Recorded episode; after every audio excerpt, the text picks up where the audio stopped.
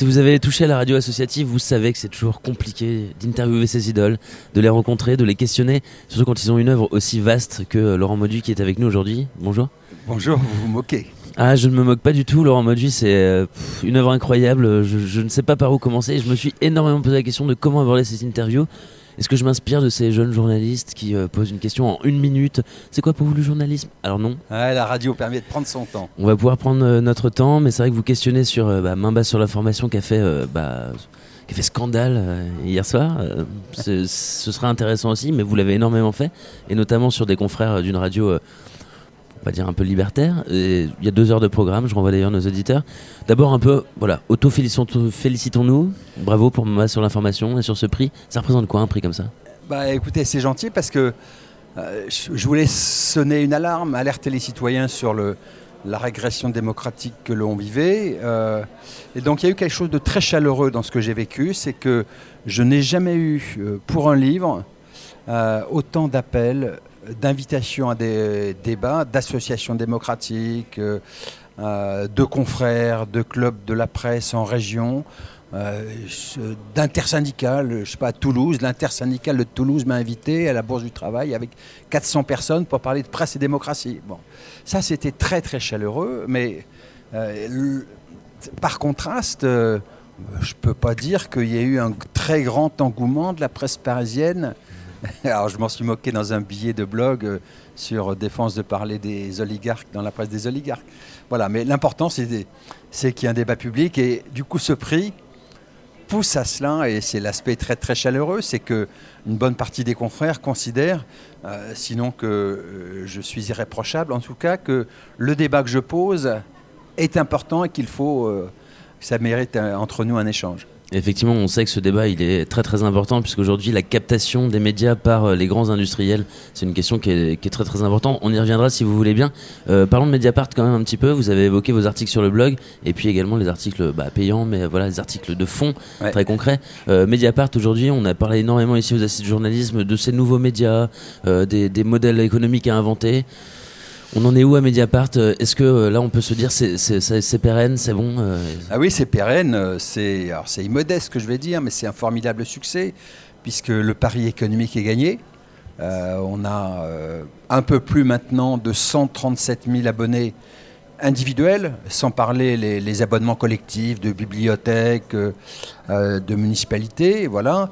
Euh, donc on a annoncé nos résultats de l'an dernier, à peu près 11 millions d'euros de chiffre d'affaires et presque 2 millions, 2 millions d'euros de bénéfices.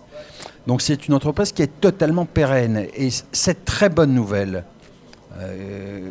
que sont ces résultats pour Mediapart, en fait, c'est une très bonne nouvelle pour toute la presse. C'est la preuve que ce qu'on vit, c'est pas une crise de la demande, c'est une crise de l'offre. C'est que dès lors que les journalistes font leur métier de journaliste, d'investigation, parce que euh, journaliste d'investigation, c'est un pléonasme. Toute la profession, euh, son métier, c'est d'enquêter, de chercher. Dès lors qu'on le fait, les citoyens sont au rendez-vous. Euh, les citoyens, il y a un discrédit très fort qui pèse sur la presse, sauf quand la presse fait son office démocratique. Et donc voilà, c'est une bonne nouvelle pour euh, tous les jeunes journalistes qui rêvent de fonder un pure player en région. euh, euh, nous, on a été un petit laboratoire. On a démarré un petit peu en éclaireur devant, à une époque où les journaux s'intéressaient pas trop à Internet, et on a apporté la preuve que les citoyens sont prêts à payer un petit prix, mais sont prêts à payer pour de l'information de qualité. C'est une bonne nouvelle. Espérons qu'ils feront le bon choix aussi dans, dans quelques jours et puis euh, bah, pour l'avenir. Euh, on vit une période euh, quand même assez compliquée. Votre avant-dernier livre parlait justement de l'abandon un peu de la gauche qui a baissé les bras peut-être sur tout ça Ouais. et à quel point ce quinquennat a été une douleur pour nous tous. Vous qui avez notamment été très investi dans votre jeunesse. Ouais. Aujourd'hui, ben, ne serait-ce que sur cette crise du PS, sur Benoît Hamon, sur ces, en fait, ce qui est devenu une mascarade des, de leur, leur primaire, les- la primaire de la gauche. Tout le monde devait se suivre, c'était comme ça. Maintenant, que c'est Hamon qui a été élu, personne ne le suit. Les médias font euh, un haro pour dire que la campagne ne décolle pas. C'est- une mascarade, c'est du théâtre. Ouais. Euh, alors, d'abord un mot sur le, bilan de ce quinquennat. C'est euh, c'est vrai que c'est un naufrage. Et on peut le voir sous l'angle de nos métiers. Euh, prenons un exemple qui était la grève d'ITélé, qui est une grève formidable, très digne, la tête haute. Or, on voit bien que face à ce conflit très important, euh, la puissance publique, le gouvernement n'a rien fait. Pire que ça, il les a laissés s'enfoncer. Et si vous lisez le livre de nos confrères d'Avé et l'Homme, vous avez la réponse. Dans le livre, François Hollande dit à un moment donné une chose invraisemblable. Il dit Ah, mais quand j'ai découvert que les droits du foot risquaient d'être raflés totalement par Bing, j'ai compris que c'était peut-être la mort de Canal et de Vincent Bolloré. Qu'est-ce que j'ai fait? Ah ben, J'ai appelé l'émir du Qatar et je lui ai dit on fait, faites 50-50 avec Bolloré. Ça veut dire quoi? Ça veut dire deux choses. Ça veut dire qu'il y a une présomption de trucage d'un appel d'offres commis par le chef de l'État. Euh, je vous rappelle que la Ligue professionnelle de football étudie un recours possible contre l'État à cause de l'appel d'offres. Et deuxièmement, ça veut dire que le seul souci de la puissance publique a été de protéger Vincent Bolloré. Voilà. Donc c'était la première réponse à votre question. Et pour lui, l'information, c'est euh, le droit du football aussi. Enfin, ça, en dit long en fait cette phrase. Elle est terrible. Je me rappelle aussi avoir eu un choc en la lisant. Ça en dit très long et donc du coup, c'est vrai qu'on a envie. Euh, bah, de tourner la page, d'un rebond, d'un rebond formidable. Et, mais mon regard à moi, de journaliste, donc moi j'ai comme citoyen, j'ai mon regard, mais euh, je me dis qu'il y a moins une leçon à cela et une leçon qu'on peut euh, observer à travers nos lunettes de nos métiers. C'est que quelque part la crise de la presse dit beaucoup de la crise de la démocratie. Hein. Euh, on est dans une démocratie totalement anémiée et l'une des preuves, c'est l'état de la presse. Et donc, euh, du coup, euh, moi j'appelle, c'est l'appel que j'ai un peu lancé hier quand j'ai reçu le prix, c'est moi je rêve d'une révolution démocratique dont l'un des piliers les plus importants serait une grande loi pour le droit de savoir des citoyens. Donc pas seulement la liberté de la presse, mais aussi pour la protection des, lanceurs d'alerte, pour euh, créer en France un véritable Freedom of Information Act à la française, qui n'existe pas. Et du coup, quand je regarde euh, les partis politiques, à gauche, que ce soit Hamon, donc j'en viens à la réponse à votre question, que ce soit Mélenchon, euh, qui lui trop souvent vitupère contre les journalistes, au lieu d'apporter une... Euh, euh, voilà, je ne trouve cet espoir dans aucun des partis installés. Euh, parce, que, le bonapartisme, le présidentialisme a fait des ravages, y compris à gauche, et que y a un aspect très personnel dans une élection présidentielle. Et je trouve que, en fait, ma conviction de citoyen, c'est que l'élection présidentielle n'est pas la solution, c'est malheureusement le problème. Euh, j'ai la chance d'avoir euh, Laurent Module, citoyen, ici en face de moi, au-delà de l'investigateur, parce que euh, faut quand même le préciser, c'est un énorme travail, et notamment sur Bernard Tapie, vous avez fait des choses énormes. La dernière fois qu'on en discutait, on en riait d'ailleurs de, des petits textos qui vous envoyaient de temps en temps. Ça a changé ça d'ailleurs, petite parenthèse? Ça a changé. Bernard ne vous envoie plus de petits textos provocateurs Il dépose des plaintes contre moi, donc j'ai été mis deux fois en examen, c'est parce que le droit français est absurde. On aurait un jour un gouvernement progressiste il, réformerait le droit, il réformerait le droit de la presse, notamment la question de la diffamation, mm. qui conduit à des mises en examen automatiques. Donc là, j'ai été mis une deuxième fois en examen par tapis il y a euh, trois semaines, je crois à peu près. Tout va bien se passer, vous n'aurez jamais autant d'ennuis judiciaires que lui. Et euh, en tout cas, non, mais je gagnerai, je gagnerai la confrontation parce que devant le tribunal, j'apporterai la preuve de la véracité des faits et de la bonne foi de l'enquête. On apprend ça dans l'école de journalisme. Donc je vous invite à découvrir euh, Sous le tapis, notamment un ouvrage euh, très très bien écrit, en plus avec beaucoup de bonheur. Je pense que vous avez pris du plaisir à le faire. Par contre, j'ai une question sur euh, justement Laurent Module, citoyen. Je vous trouve très calme face à tous ces constats que vous menez. Vous vous montrez des choses qui sont dramatiques, tant sur le plan politique, démocratique que citoyen. Et pourtant, ben, vous avez l'air de garder une certaine confiance. Comment vous faites? Non, pas une certaine confiance, parce que c'est vrai qu'au plan démocratique, ce qu'on vit est terrible. Euh, euh, on sent bien que euh, en France, comme ça a été le cas dans d'autres pays, on est menacé d'une catastrophe démocratique. Hein. L'un des papiers récents que j'ai écrit sur Mediapart, c'était était intitulé Pour conjurer le spectre des années 30. Hein, et la référence que je faisais, qui était une référence historique, qui était la campagne de haine que le Parti communiste allemand menait contre le Parti socialiste allemand, le SPD. Et euh, je, rappelais euh, que les services d'ordre du Parti communiste allemand, euh, aux, bandes du parti nazi, des jeunesses hitlériennes, attaquaient ensemble les meetings du SPD. et que tout ça a conduit au naufrage, à la prise du pouvoir par Hitler. Et donc, du coup, j'invitais je trouvais que dans la polémique entre euh, Hamon d'un côté, euh, Mélenchon de l'autre, il y a un, aspect désespérant parce que ni l'un ni l'autre ne peuvent gagner seuls. Alors certes, leurs programmes ne sont pas les mêmes et je dis, moi, le sentiment que j'avais, le regard que j'avais, c'était que la seule possibilité de faire un sursaut, c'était au moins qu'ils s'accordent sur une mesure, une seule mesure. euh, qu'ils décident, s'ils gagnaient ensemble, d'aller vers une constituante souveraine, c'est-à-dire de redonner la parole au peuple. Voilà, mais euh, malheureusement, nous en sommes loin et on ne peut pas exclure une catastrophe démocratique. Alors voilà, justement, votre point de vue personnel à vous, euh, il a l'air d'être assez clair. Cette association, parfois mettre de côté les désaccords personnels qui peuvent exister, notamment dans ce cas-là. La constituante, ils en parlent tous les deux. Pourquoi est-ce que c'est pas possible à l'heure actuelle? Bah, c'est, la, c'est, Vous avez vu qu'ils ne se sont rencontrés qu'une seule fois. Euh, secrètement dans un petit restaurant chilien. Et la rencontre a été euh, connue seulement parce qu'un journaliste littéraire euh, passait par là et les a reconnus. Et du coup, il y a eu un appel de trois journaux, Regard, Libération et Mediapart, qui a interpellé Mélenchon et Hamon en leur disant Pourquoi est-ce que ce, votre confrontation, vous ne l'avez pas en public? Et moi, sur, dans un article, euh, je rappelais cette phrase du grand républicain Marc Bloch il faut toujours mettre le peuple dans la confidence.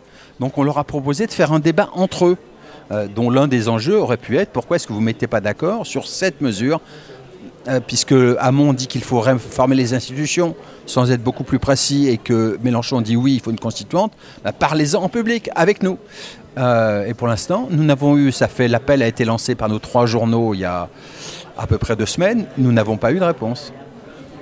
Alors je ne vous ferai pas commenter le théâtre médiatique euh, actuel sur la présidentielle parce que c'est quand même quelque chose. Je suis jeune, hein, peut-être je me rends pas compte que de ce qui s'est passé dernièrement, mais là c'est incroyable. Enfin, j'ai l'impression que c'est juste. Euh, je, vais réutiliser le mot mascarade, mais clairement c'est ça.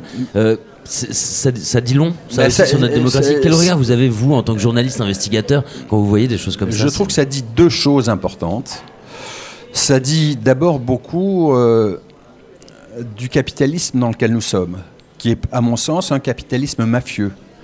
Alors, euh, souvent, la France, euh, regardant l'Italie, dit de l'Italie que c'est un capitalisme mafieux, ce qui est exact. Sauf qu'entre nos deux capitalismes, il y a une grande différence. C'est que le capitalisme mafieux euh, italien, c'est une mafia du bas, qui est liée à la pauvreté et à la criminalité. Nous, on a un système mafieux du haut, un système mafieux oligarchique. Je dis ça parce que je pense qu'il y a dans l'étonnement de François Fillon, mais pourquoi est-ce qu'on cherche des ennuis? Je pense qu'il y a une forme de bonne foi, c'est qu'il se dit, mais en fait, ce que je fais, les autres le font aussi. Euh, et quand vous regardez euh, euh, ce que Mediapart a mis au jour sur la façon dont les crédits à l'Assemblée sont distribués, de manière souvent occulte, comment certains députés piochent dans les réserves parlementaires pour se payer des voyages, il y a un aspect... en France, on ne réprime pas le conflit d'intérêts. Euh, voilà, donc il y a un aspect, euh, c'est le premier aspect qui me, que je trouve qui apparaît dans cette campagne. Euh, et puis l'autre leçon, bah, c'est le, caractère très anémié de notre démocratie. Quoi. On est, la, France, et la presse aussi, vit les ravages du présidentialisme du bonapartisme, du, du Second Empire jusqu'au gaullisme, jusqu'à aujourd'hui. C'est-à-dire qu'on est dans un système ou euh, de pouvoir fort, très concentré à l'Élysée, sans contre-pouvoir. Hein. c'est euh, le très beau livre de, Pierre Rosan Vallon, qui est vieux maintenant, de la fin des années 80, La démocratie inachevée, qui explique que toute notre démocratie vit sur le face-à-face entre le monarque républicain et le peuple. Et tout ce qui s'interpose n'a pas de légitimité. Donc l'Assemblée euh, n'a pas de légitimité. L'Assemblée n'a pas les pouvoirs qu'a le Congrès américain. La presse n'a pas la légitimité que donne aux États-Unis le premier amendement pour la presse américaine. Et donc, euh, on est dans une démocratie où un homme seul, un homme seul peut imposer, c'est ce qu'on a vu pendant ce quinquennat, sa volonté à tout le pays. Et du même coup, ça permet aussi de comprendre l'état d'anémie dans lequel se trouve la presse. La presse en France est la victime de l'affairisme, c'est ce que je chronique dans le livre, mais elle est aussi victime du présidentialisme. C'est-à-dire qu'il n'y a dans le culte dans la culture politique française, la presse n'est pas légitime. Et je l'ai redit hier, mais euh, il faut quand même en revenir aux fondamentaux. Haïr la presse, c'est haïr la démocratie. Dans toutes les périodes de bouillonnement démocratique, c'est vrai en France en 1789 ou euh, plus récemment la Libération, c'est vrai aux États-Unis quand la démocratie américaine se fonde. L'un des premiers débats, c'est le débat sur la liberté de la presse. Toujours euh, dans mon livre, je rappelle que dès le 15 juillet 1789, il y a deux débats qui jaillissent. Il y a le débat social, la question sociale qui sourd des cahiers de doléances, et puis il y a la liberté de la presse. Camille Desmoulins commence à dire liberté de la presse totale. Robespierre va d'abord approuver, et puis plus, plus on va se rapprocher de l'automne 1792 et plus encore euh, du printemps 1793, il y a de la terreur, plus Robespierre va prendre des distances en disant Oh là là, pas trop de liberté de la presse pour les ennemis de la liberté. Vieux débat, voilà. Et donc euh, je trouve que euh, cette question, comment vous dire Moi, il y a une phrase qui m'a beaucoup marqué, qui je trouve est au cœur de notre démocratie. C'est pendant la Révolution française, juste avant, il y a l'ambassadeur des États-Unis en France, Thomas Jefferson, qui plus tard deviendra président américain, le troisième. Euh, il est donc de 1785 à septembre 1789 ambassadeur des États-Unis en France. Et donc il baigne dans l'esprit des Lumières, il vit les bouillonnements qui vont conduire à la Révolution et il écrit à un ami américain et lui dit ceci, en fait si j'avais à choisir un pays avec un gouvernement et pas de presse, ou un pays sans gouvernement mais avec une presse, je choisirais la seconde solution. Ce qui montre bien que la liberté de la presse, c'est le, cœur de la démocratie. Hein. Victor Hugo dit euh, la liberté de la presse, c'est une valeur conjointe à celle du droit de vote. Euh, le droit de vote sans liberté de la presse n'est pas le droit de vote puisque le citoyen n'est pas éclairé. Voilà, et donc euh, je trouve que l'état dans lequel nous sommes aujourd'hui, l'état de la démocratie, l'état de la presse, invite à reposer ces questions majeures. Comment peut-on imaginer en France une démocratie forte alors que la presse est la propriété de milliardaires. Impossible. Alors on va l'aborder forcément puisqu'on ne l'a pas encore fait. Vous n'avez pas trop parlé de votre ouvrage par rapport à d'autres auteurs. Euh, je, pourtant je vous ai lancé là-dessus et vous avez parlé d'autre chose. Euh, je vous félicite pour ça. Laurent Mauduit, euh, toujours passionnant. Ah, vous êtes gentil, vous avez le droit de me critiquer. On pas en direct, hein. alors je peux, je peux me permettre de dire que voilà, bah voilà, je, je, suis fan voilà, de, de, de, votre attitude, de vos ouvrages. Et ce Main basse sur l'information qui a été primé hier, malgré le fait que ce soit un festival de journalistes, qui sont très déçus de iTélé, toutes ces choses, euh, ils dénoncent ça. Ils dénoncent euh, le fait que les journaux, les grands journaux, soient possédés aujourd'hui par des grands groupes industriels. Est-ce qu'on ne peut pas faire une différence? Hier, on avait un sociologue euh, à nos côtés qui nous disait leur module fait parfois un petit peu trop d'assimilation entre certains grands groupes comme Bolloré qui lâcheront très vite la presse parce que finalement ils s'en fichent, et puis d'autres groupes comme Niel, par exemple, qui eux ont compris qu'ils voulaient posséder la presse. En tout cas, une chose est sûre, c'est qu'ils ont en commun de vouloir posséder la presse. Mais est-ce qu'il y a une différence quand même d'intention euh, Je vais vous dire, il n'y en a pas. Parce que c'est vrai qu'au début euh, de la prise de contrôle du monde en 2010, c'est par Niel, Pigas et Berger qui rachètent ensuite l'Obs en 2014. La posture qu'ils prennent, c'est de dire regardez, nous, nous sommes très différents des autres. On ne fait pas violence aux rédactions comme Bolloré et on ne fait pas de plans sociaux comme Drahi. C'était ça leur posture. Regardez, euh, la presse française est sous-capitalisée, euh, donc on apporte de l'argent et on garantit l'indépendance. Euh, quand vous regardez de près, c'est une imposture. Imposture parce que finalement, ils ont fait la même chose que Bolloré. Regardez le licenciement pour motif politique d'Aude Lancelin à l'Obs. Donc dans le groupe Le Monde, l'Obs, dans ce qui a été mon journal Le Monde, on fait maintenant un licenciement pour motif politique. C'est quand même une indignité. Et en termes de plan social, regardez le plan social à l'Obs. Mais c'est plus grave encore que ça, parce que la présence de milliardaires, ça peut conduire à des censures. Ça conduit aussi, ça crée un écosystème qui, qui favorise l'autocensure. Vous n'êtes pas rebelle. Or, un bon, journaliste est forcément rebelle. Il, cherche, il creuse, et parfois il se heurte aux puissances, quelles qu'elles soient. Alors regardez, je vais le dire, c'est ce que je vais dire peut-être arrogant, mais euh, parce que j'ai découvert du monde que j'aime bien, pour lequel j'ai de l'estime. Mais regardez ce que sont devenues les pages économiques du monde. Euh, je le dis euh, avec prétention parce que je les ai dirigées longtemps. Ah, pendant 15 ans, je crois. Hein, c'est un petit bulletin du MEDEF. C'est les échos en moins bien fait. il n'y a pas d'enquête, jamais d'enquête. Et donc, parfois, la normalisation ne se fait pas manière violente, ça conduit à un journalisme sénatorial, un journalisme apaisé, euh, un journalisme en empathie avec le CAC 40, tellement en empathie avec le CAC 40 que le service économique du monde a même fait un colloque, un débat avec l'Association française des entreprises privées. C'est-à-dire que le, le, cœur du MEDEF, c'est les, patrons du CAC 40. Girski, euh, voilà, donc euh, je, conteste ça, même si, encore une fois, j'ai beaucoup d'estime et beaucoup d'amitié pour des journalistes du monde qui travaillent la tête haute, mais ils sont dans un écosystème qui n'est pas le bon et qui est en rupture avec euh, les idéaux du fondateur. Je veux dire, Beuve-Méry sur l'INA, si vous y allez, vous retrouverez une très belle interview, assez courte, d'Hubert Beuve-Méry, faite en 1989, où le journaliste lui demande Mais au fait, pourquoi vous avez créé le monde à la Libération? Ah, Le monde, pardon. pourquoi vous avez créé le monde à la Libération? Oui, c'est bien ça. Et, et, pourquoi cette forme-là? Journal, propriété de ces journalistes Et il répond bah, C'est simple, pour ne pas avoir de fil à la patte. et donc, euh, il ne faut pas oublier cette leçon des fondateurs, euh, revenir à l'esprit de la résistance. Et on le voit en plus, euh, c'est facile de s'informer aussi aujourd'hui là-dessus. On passe très vite en fait, comme si c'était une évidence. Notamment Acrimed a sorti une jolie cartographie. Je, pense que vous avez dû l'afficher dans votre bureau juste pour vous amuser, j'imagine. Mais voilà, tout, tout, ça on le sait. Et pourtant on continue à s'informer avec ces médias-là. Ça pose énormément de questions. Qu'est-ce qu'on peut faire? Bah, Lire Mediapart Non, non, mais non, non, il y, a Mediapart. Euh, il y a plein de votre génération, les jeunes journalistes, il y a plein de jeunes journalistes qui rêvent de faire leur métier la tête haute. Moi, j'ai dédié, mon livre aux jeunes journalistes qui ont envie de faire leur métier la tête haute. Je veux dire, euh, dans les écoles de journalisme euh, que je vais rencontrer, je sens cette aspiration, travailler librement.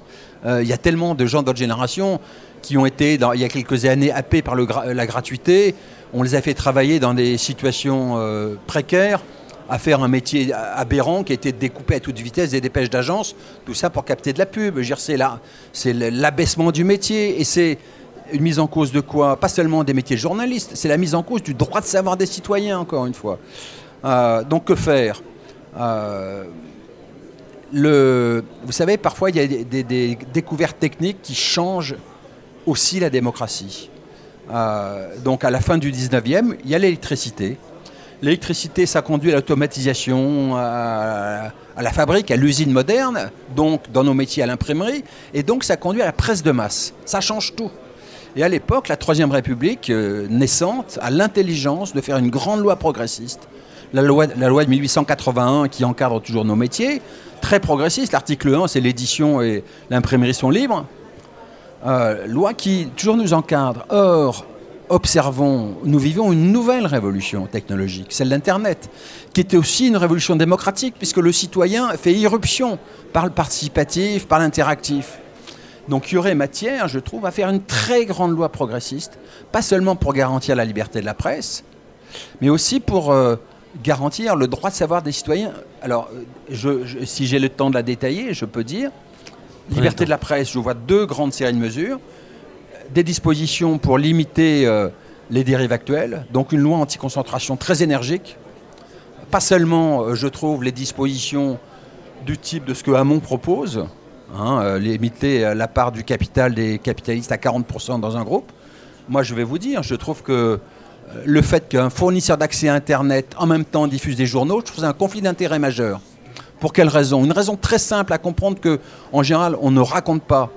Les kiosquiers papier, la vieille presse pour les distributions, sont soumis au terme de la loi Bichet, prise à la Libération, à une obligation d'universalité de la diffusion. Ils sont contraints de diffuser toute la presse. Monsieur Drahi, lui, ce sont les kiosques de l'avenir, les kiosques du futur, les kiosques numériques, SFR Presse. Il choisit ses journaux. Les siens, il en prend quelques autres, la Voix du Nord, le Parisien, et c'est en vente 15 ou 20 centimes. Il tue la valeur. On retourne vers la gratuité. Pourquoi est-ce qu'on les... Bon, une loi anti-concentration, mais je pose la question. Est-ce qu'on peut détenir à la fois les tuyaux et les programmes? Euh, Moi, je, Autre question, est-ce qu'on peut détenir une très grande agence publicitaire, la, cinquième au monde, Avas, et détenir des médias? Moi, je trouve qu'il y a conflit d'intérêts. Donc, moi, je trouve qu'il y aurait matière à une loi anti-concentration très énergique. Autre disposition pour limiter les dérives, euh, donner un statut juridique aux rédactions. Donc les rédactions devraient toutes, publiques ou privées, avoir le droit d'adouber leur directeur ou de le révoquer. Un directeur de la rédaction commet, euh, sous quel critère? Un seul critère, l'honnêteté de l'information euh, servie aux citoyens. Et puis, il y a tout un volet pour préparer l'avenir. créer, par exemple, des sociétés citoyennes de presse Hein, ce que Mediapart veut faire dans les 18 mois qui viennent, euh, non-profit organization, euh, trouver un statut juridique. Dans le droit français, ça n'existe pas. Euh, une société qui soit inachetable, inopéable, où les, ceux qui la gèrent sont obligés de prendre les bénéfices pour les réinvestir et ne pas les distribuer. Voilà, donc, et puis il y a tellement d'autres choses. Je citais tout à l'heure un Freedom of Information Act à la française. il y a tellement d'exemples à l'étranger dont on pourrait s'inspirer. Voilà, voilà ce dont je rêve, une grande loi progressiste.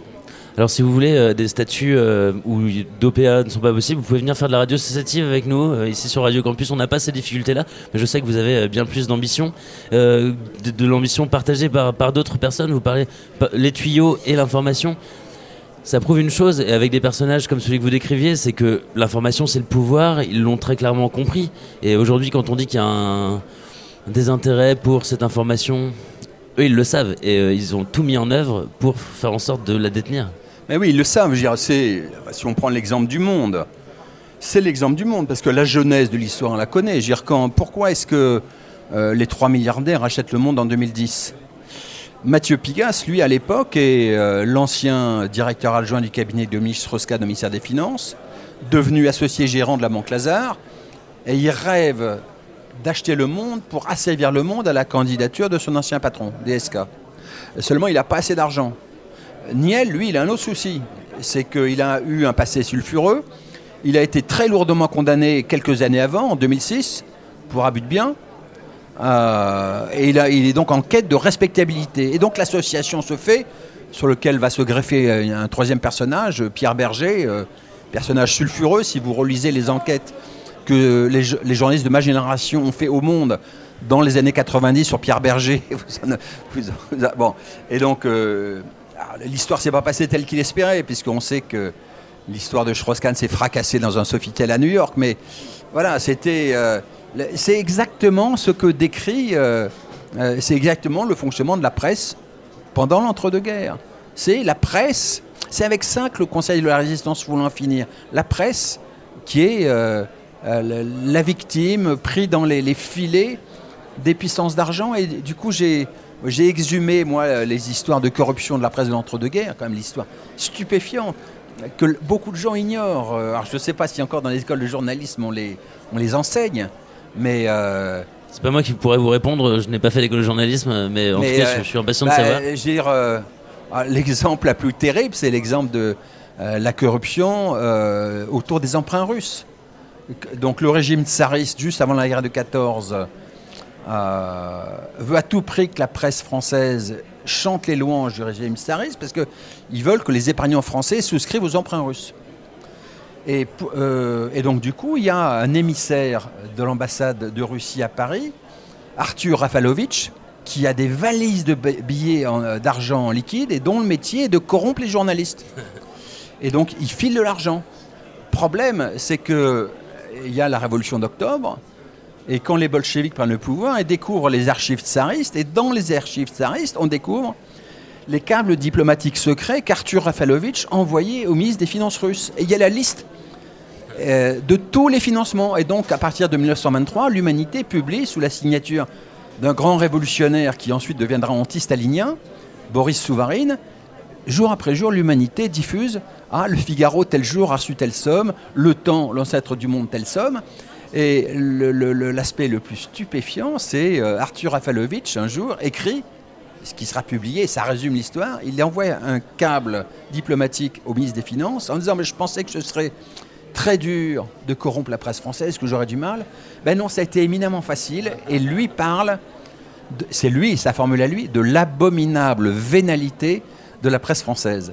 Voilà, donc c'est avec ça que le CNR a voulu rompre la presse prise dans les fils de l'affairisme. Et c'est quand vous regardez iTélé, euh, l'histoire de Bolloré et d'ITélé, on retombe dans cette époque-là. Tout à fait. Euh, on parlait de Strauss-Kahn et qui s'est fracassé sur le, dans, un, dans un hôtel euh, lointain. on peut parler aussi de François Fillon qui s'est quand même fracassé sur les dents du canard, le canard enchaîné, qui est très loin de ce que vous pouvez faire à Mediapart, c'est clair. Mais euh, bah, voilà, je vais vous le dire aussi très personnellement. Moi, je me suis dit simplement, là, le canard enchaîné justifie encore une fois de plus son existence. Ils font quelque chose, ils interviennent dans cette campagne. Je trouve qu'ils l'ont très bien fait. Qu'est-ce que vous en avez pensé à Mediapart? Quel relais vous avez eu envie de faire? Écoutez, euh, euh, immodestement, je vais dire que l'irruption de Mediapart en 2008 a eu des, effets collatéraux. C'est que ça euh, un, il y a plein de jeunes journalistes qui se sont dit, bah voilà, c'est ce métier-là qu'on aimerait faire, enquêter, chercher, voilà. et puis que ça a réveillé certains. Et, et ça a peut-être un petit peu réveillé le canard. C'est un journal qui défend les mêmes valeurs que nous, les mêmes valeurs professionnelles. C'est un journal cousin qui vit sans publicité comme nous, qui a les mêmes valeurs. Et donc, on est pris avec eux, du coup, là, dans une saine émulation. Ils sortent l'histoire. Nous, nous avons fait des prolongations très importantes de l'affaire Fillon. ben voilà comment je rêve euh, nous ne sommes pas en euh, si, on est. Voilà, c'est une saine concurrence. Euh, au profit de qui? D'une seule chose, des citoyens. Ça, c'est formidable. Voilà, donc chapeau au canard et, et, je trouve chapeau aux enquêteurs de Mediapart qui ensuite ont, ont repris et ont essayé. C'est ça le, quand un système de presse fonctionne bien, c'est un journal parfois est en avance sur les autres et les autres essaient ensuite de, de tirer des fils complémentaires. C'est la question du révélé par. Euh, hier, on avait Anne-Claire Coudray sur notre euh, plateau, euh, présentatrice de TF1, qui encadrera, j'ai envie de dire ça, encadré pour le débat de la présidentielle. Quelle place ils ont ces grands médias Vous avez assisté un peu au débat des primaires Qu'est-ce que ça vous a inspiré, ces débats télévisuels Écoutez, je trouve que le cœur du métier du journalisme, c'est l'enquête. Hein, c'est plus l'enquête que le débat. Le, débat fait partie euh, euh, du cahier des charges du journalisme. Produire des infos et donner à comprendre. Donc dans euh, le fait de donner à comprendre, il y a aussi mettre en scène le débat public. Hein. donc je trouve ça utile. Alors chacun a sa, sa trempe, sa, sa patte, sa manière de faire. Et donc je vais vous dire, nous, il y a des invitations auxquelles les gens ne répondent pas. Euh, euh, donc c'est vrai que François Fillon, ça fait euh, six mois qu'on l'a invité, nous n'avons jamais eu une réponse. Et même Jean-Luc Mélenchon, on l'a invité depuis septembre et on attend toujours la réponse. Voilà, donc ça vous dit peut-être ce que vous devinez, c'est qu'il y a certains qui se disent qu'il y a des épreuves plus compliquées que d'autres à passer. Et donc Assurez-vous, ils ne sont pas venus chez nous non plus, donc euh, on attend aussi leur réponse. Non, mais euh, effectivement, ça pose énormément de questions, ça, parce que voilà, Jean-Luc Mélenchon monte sa propre chaîne euh, YouTube où il fait des, trucs interminables de 5 heures pour expliquer son programme économique. Fillon, lui, dit qu'il y a une cabale de la presse, ce que fait aussi Marine Le Pen, mais voilà, ça, on est un petit peu plus habitué.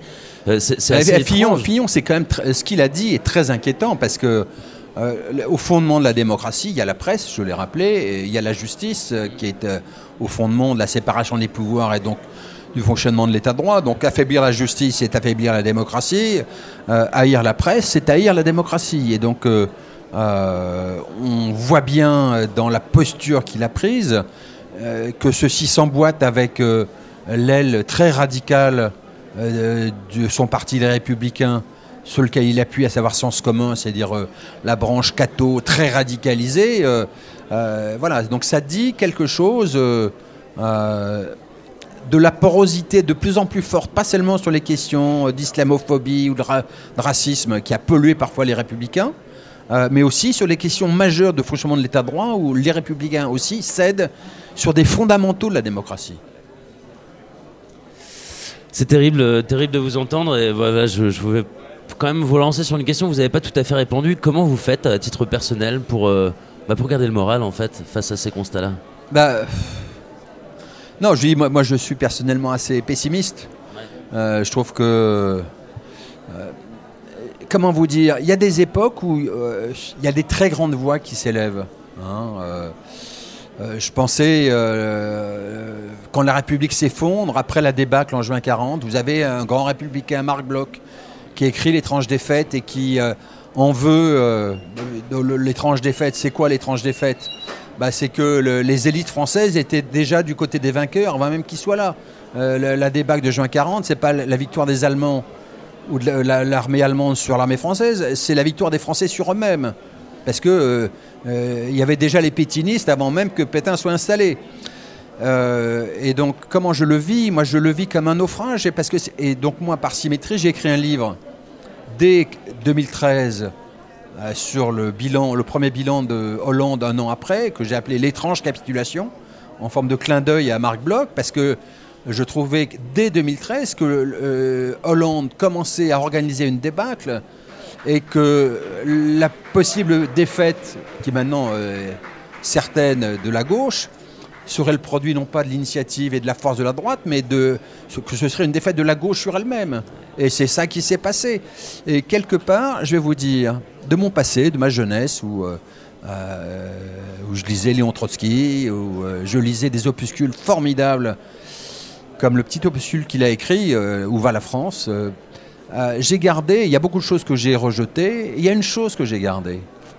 C'est ce que dit Léon Trotsky de la montée du fascisme en Europe. Il dit ceci, je vous le dis dans le langage de l'époque et je vais le transposer en langage contemporain. Trotsky dit quand le peuple ne trouve pas de solution dans l'espoir révolutionnaire, il peut être tenté de le chercher dans le désespoir contre-révolutionnaire. En clair, quand le peuple ne trouve pas de solution dans la réforme, il peut être tenté de le chercher dans la contre-réforme violence, violente ou protestataire. En clair, mon analyse, c'est que la montée de l'extrême droite et du fascisme, parce que je pense que le Front National est un parti fasciste, a toujours à voir avec l'incurie de la gauche. Euh, je pense que c'est la raison principale et je pense que euh, ce sera ça l'immense responsabilité euh, de la direction socialiste, dont Hollande, à l'aune de l'histoire, c'est qu'ils auront très lourdement contribué à nous conduire peut-être vers une catastrophe démocratique. J'ai la chance de pas être journaliste, du coup je peux vous dire que je ne suis pas objectif, j'adhère complètement à ce que vous dites et je vous adore. Euh, Samuel a une question à vous poser. Je voulais juste vous demander si vous pensez quand même qu'à l'avenir euh, on peut être positif dans le sens où maintenant on peut quand même avoir la maîtrise des tuyaux, c'est-à-dire comme Mediapart sur Internet et euh, vous avez prouvé avec Mediapart que le modèle économique est viable. Donc est-ce qu'on peut quand même être positif sur l'avenir et sur le journalisme et peut-être les, futurs journalistes Oui, absolument. Pour plusieurs raisons. Euh, pour deux raisons pour la presse. C'est que, un, l'économie d'Internet est une économie beaucoup plus légère. Hein, euh, créer un journal papier, il faut 30 millions d'euros, donc il faut un milliardaire, un mécène, et voilà, et puis on recommence tout. Euh, l'histoire de l'asservissement de la presse. Tandis qu'Internet, regardez, Mediapart, on démarre un gros journal d'entrée, puisqu'on est déjà 25 ou 28 CDI dès le début, et on y est arrivé au total en consommant 4 millions d'euros, ce qui est une grosse somme, mais à hauteur d'homme. Euh, on s'est débrouillé. Moi, j'avais un peu d'argent de côté pour ma retraite, j'ai tout mis sur la table. Plenel a gagé son appartement et a emprunté 500 000 euros. On a été raquettés, tous nos copains, je blague, mais on a créé une société des amis de Mediapart, 86 personnes, on leur a demandé 1000, 2000, 5000 euros, euh, des profs de fac, des... bon voilà. Euh, et donc c'est à hauteur d'homme. Et la seconde raison pour laquelle c'est vraiment un coin de ciel bleu, c'est que c'est une révolution technologique euh, majeur, parce que l'écriture multimédia est très enrichie, mais c'est aussi une révolution démocratique en ce sens que le citoyen fait irruption. Euh, on écrit sous l'observation des citoyens qui commentent, mais qui ont aussi leur blog. Et donc euh, cette révolution démocratique, personne ne pourra la balayer. Et donc du coup, on comprend bien que ça pousse à des GIE démocratiques entre les journalistes, les citoyens, les associations démocratiques qui ont envie aussi de, rebattre les cartes. Donc, euh, euh, un, c'est un, système impossible technologiquement à verrouiller. Euh, il ferme mediapart.fr. On peut l'installer l'hébergeur mediapart.ch.be.es. voilà. Et puis on a une communauté de lecteurs attachés à Mediapart, même si parfois ils nous engueulent, je dirais. Et une relation passionnelle peut aller hein, euh, de l'adoration et de l'amitié à de la fâcherie. Vous avez écrit ça, c'est pas bien, mais c'est ça la vie. Mais en même temps, les gens sont très attachés au modèle que nous avons, sans pub, sans, avec notre publicité qui est mi-moqueuse, mi-arrogante. Hein, Mediapart, seuls nos lecteurs peuvent nous acheter. Mais ça, la communauté des lecteurs Mediapart euh, y est très très attachée, donc c'est une force quand même. Alors, on a vu, euh, ici on est aux assises du journalisme, je rappelle pour nos auditeurs, on voit de jeunes journalistes faire des, nouveaux formats, comme ils les appellent. Euh, je, vais vous avouer que moi, ça me dépite un petit peu. Euh, en une minute, expliquer ce que c'est que le journalisme, ou alors demander à, quelqu'un de, comme vous d'ailleurs, hein, ce serait dire vous êtes plutôt thé ou café? Je vous avoue que bon ben si je dois vous en offrir un, peut-être je vous poserai la question, mais en dehors de ça, je m'en fiche un petit peu. J'aimerais qu'on résume peut-être un peu pour eux, puisque apparemment il faut être en une minute génération Twitter. le conseil à leur donner justement pour qu'ils tiennent le coup. Euh, et pour qu'ils aillent vers ces Le conseil, c'est simple, c'est que Internet n'induit rien. Euh, quand on a démarré, on nous a dit Internet, c'est le flux et c'est la brièveté. Donc vous devrez être court. Et vous faites pas un journal, vous faites des flux, des trucs qui s'accumulent, qui s'empilent les uns sur les autres. Nous, on a fait l'inverse. On a dit que de ce point de vue, le support était neutre et que le défi de notre profession était de transposer sur Internet, outils modernes, les règles et les procédures de la presse de qualité. Donc la pertinence, l'enquête, euh, euh, et l'enquête... Euh, moi, moi, je suis l'un des plus réputés à Mediapart pour faire les papiers les plus longs, mais à des papiers qui vont jusqu'à 30 000, 40 000 signes. Et nos lecteurs, quand c'est les grandes enquêtes méticuleuses, plébiscitent ça. Alors il faut le faire, c'est pas le seul forme de journalisme. L'un des défis de la presse, c'est aussi de reconquérir le lectorat jeune qui a déserté la, lecture papier, ce qui est un drame démocratique. Hein. La moyenne d'âge des lecteurs du Monde et de Libé, c'est 60 ans. Donc euh, ça veut dire que la tranche d'âge 18 ans, 45 ans ne l'est plus. Donc du coup, il faut aussi euh, regarder ce que fait Mediapart. Il y a, il y a des YouTube. C'est la croix ou c'est quoi ce, cette moyenne d'âge là Votre 60 ans Ouais. Ah ben toutes les études du lectorat le montrent. c'est hein. terrible. Bah oui, c'est des gens qui ont acheté leurs journaux en 68 à 20 ans, ils ont vieilli avec et ces journaux n'ont pas renouvelé le lectorat donc il faut savoir conquérir des jeunes. Donc euh, on a aussi sur Mediapart, au-delà des enquêtes longues, sérieuses, méticuleuses, des formes plus, plus joyeuses, plus... Euh, donc il y a des youtubeurs euh, qui, qui, sont sur Mediapart en, empathie avec les valeurs qu'on défend. il y a tout un, il y a des historiennes qui font des choses que vous voyez, qui décryptent de manière marrante l'actualité. Mais voilà, mais donc il faut aussi savoir capter euh, ce qu'on appelle dans le langage marchand, faire aussi du marketing sur les réseaux sociaux pour dire venez voir, vous verrez, euh, on est aussi un journal jeune. Voilà. Mais euh, le vrai défi, c'est celui-là, transposer les règles de la presse de qualité sur un outil qui est un outil très amélioré par rapport à ce qu'était le papier autrefois. Et arrêter peut-être de prendre les gens pour ce qu'ils ne sont pas, je crois, hein. parce qu'on voit de plus en plus avec l'infotainment, avec ce genre de choses, et c'est dire une, sorte de fatalisme. Les gens ne comprendront pas si on fait du fond. Euh, pour avoir un petit peu travaillé chez France Bleu aussi, c'est la même question. Euh, ah non, non, c'est trop compliqué pour ton auditeur. Euh, enfin, il faut aller plus loin que ça, il faut le dire. Je pense que c'est pas une question que je vous pose, je suis En fait, au début, quand on a créé Mediapart, on a fait une erreur parce que on savait qu'on voulait aller vers le modèle payant. petit, modérément payant, hein, 9 euros, enfin 11 euros maintenant, ou 5 euros pour les, pour les étudiants ou les chômeurs ce qui fait 30 centimes d'euros le journal. Donc ça n'a rien à voir avec l'économie de la presse papier où les journaux sont à 2 euros. Mais euh, au début, on avait fait une bêtise, c'est que euh, il y avait la herse du payant qui tombait tout de suite. Vous alliez sur Mediapart, vous voyez les chapeaux de papier et ensuite vous cliquez, bing, faut payer. Or en fait, euh, si vous ne connaissez pas, vous ne payez pas, il n'y a aucun intérêt. Et donc du coup, on a mis du temps à comprendre que ce qu'il fallait construire, c'était un modèle économique un peu style Canal ⁇ avec des fenêtres en clair, ce qu'ils ne font plus d'ailleurs maintenant. Hein. Euh, et donc nous, on fait des journées gratuites. Euh, on a chaque abonné peut soit offrir des articles, soit offrir un mois d'abonnement gratuit à quelqu'un qu'il connaît. Euh, vous mettez le mail, vous cliquez abonnement gratuit, ça peint. Il faut que et puis il y a des gens parfois, il y a un abonnement pour toute la, toute la famille, mais on n'y incite pas. Mais il faut que ça circule. Le modèle payant ne veut pas dire qu'on soit fermé euh, au reste du monde parce qu'Internet c'est ouvert. Et donc euh, c'est cette euh, ouverture-là d'un modèle payant qui est censé être fermé qu'on a mis du temps à construire petit à petit, de sorte que bah, il y a plein de jeunes qui passent, qui et puis et puis il y a une grosse moitié de Mediapart qui est en accès gratuit puisque tout abonné, ce qui est une singularité de Mediapart, a son blog. Donc on est aussi une immense plateforme d'hébergement de blogs. Et euh, ce que font les blogueurs de Mediapart sur leur blog, ça leur appartient et pas à nous, donc on ne gagne pas d'argent dessus, donc c'est un accès libre. Donc cette immense partie, cette forêt vierge des blogs est un accès libre, donc ça fait aussi beaucoup, beaucoup de circulation euh, euh, sur les réseaux sociaux, et parfois il y a des billets qui cheminent comme ça tout seul, avec un million de vues. Alors là, vous faites votre promotion et vous avez très raison de le faire d'ailleurs. Non, non, mais. Mais ouais, je, voilà, le, cœur de ma question, et ça me tient vraiment à cœur quand même, c'est. Euh, il, faut mener le, lecteur vers, euh, vers quelque chose d'intéressant. Il faut arrêter de se dire qu'il n'est pas capable de lire autre chose que 140 caractères. Euh, il faut le pousser vers le haut. C'est ce que vous avez fait à Mediapart. Et c'est qu'il y a une croyance derrière tout ça. C'est de croire que les gens ne sont pas si stupides que certaines rédactions le pensent. Non, mais ceux qui poussent à l'inverse, on sait qui ce sont. Ce sont les publicitaires qui ont pris possession de journaux gratuits.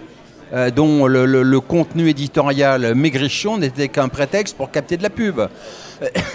les journalistes, eux, ont toujours eu envie, a fortiori les jeunes, quand ils arrivent dans le métier, de faire bien leur métier, d'enquêter. Donc les jeunes journalistes pris dans le gratuit étaient totalement frustrés de faire un métier totalement dégradé par rapport à ce qu'était leur rêve.